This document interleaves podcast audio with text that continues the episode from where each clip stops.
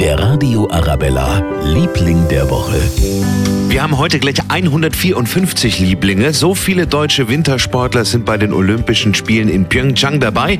Unsere Skirennläuferin Viktoria Rebensburg ist froh, dass es jetzt endlich losgeht. Die letzten Wochen und Tage ähm, ist viel erzählt worden, wie es drüben ist, dass es kalt ist und so weiter. Das Beste und das Schönste ist, wenn man wirklich dann vor Ort ist und die ganze Umgebung sieht und dann auch wirklich weiß, jetzt in meinem Fall, wie die Pisten, in welchem Zustand die sind, wie der Schnee ist und so weiter. Also da freue ich mich jetzt wirklich sehr. Wir drücken allen deutschen Sportlern die Daumen. Wenn es Medaillen gibt, dann hören Sie es natürlich immer aktuell bei Radio Arabella. Der Radio Arabella, Liebling der Woche.